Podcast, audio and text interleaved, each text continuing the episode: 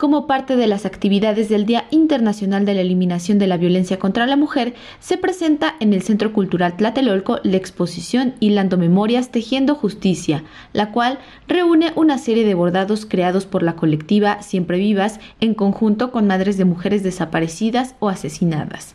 Estas mantas que se han elaborado acompañan los procesos de recuperación de memoria de las mujeres afectadas por la violencia de género, evocando las historias y la lucha que día a día enfrentan las mujeres. La exhibición es un proyecto de colaboración con la Cátedra Extraordinaria Rosario Castellanos y en entrevista la directora de la cátedra y curadora de la exposición, Julia Antivilo, refiere que desde el arte podemos visibilizar estos fenómenos de violencia contra la mujer, ya que ésta sirve como un espacio de sanación. Sí, eh, pues es un espacio de sanación también, pues es un espacio también que metafóricamente ellas hilan y tejen la perseverancia, ¿no? La persistencia en estas luchas, en la esperanza ante tanta impunidad y tanto pues retraso con la mayoría de los casos. Más que confrontación es más bien pues mostrar la lucha que ellas llevan de tantos años, mostrar inclusive pues hay mantas que son testigas también de la represión con las que han tenido que lidiar también, aparte de la impunidad. Quieren mostrar después estos años de lucha que llevan en, tantos casos de desaparición y también de feminicidio y de intento de feminicidio y pues mostrar y sensibilizar con las obras que han pues creado. Julia también señala que desde el arte y la academia el gran desafío es la apertura de espacios para abordar la violencia contra la mujer,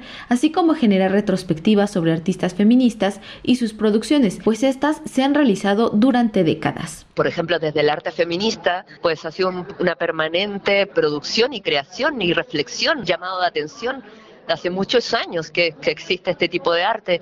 O sea, estamos hablando más de 40 años, ¿no? De producción de arte feminista. Entonces, el desafío que se siga mostrando más, se siga pues exponiendo más, desarrollando pues, no sé, investigación en torno a cómo pues el arte ha ido abocándose a estas problemáticas. Creo que el desafío es, siempre ha sido permanente, no es ahorita, sino que por eso insisto, ¿no? El arte feminista tiene más de 40 años de producción aquí en América Latina. Acá en México ha sido uno de los países donde, según mi investigación y catastro que he hecho, donde hay más artistas se denominan a sí mismas desde esta trinchera política que es el arte feminista y que han visibilizado y manifestado diferentes disciplinas esta lucha ¿no? contra la no más violencia contra las mujeres. Claro, más espacio para visibilizar estos trabajos, pues más retrospectiva, por ejemplo, de las artistas que desde los años 70 se están produciendo, más producción bibliográfica, ¿no? También como para producir conocimiento en torno a las artistas que han estado pues produciendo en, en, en torno a esta problemática. De igual manera, comentó que si bien hay una omisión de las mujeres en el arte,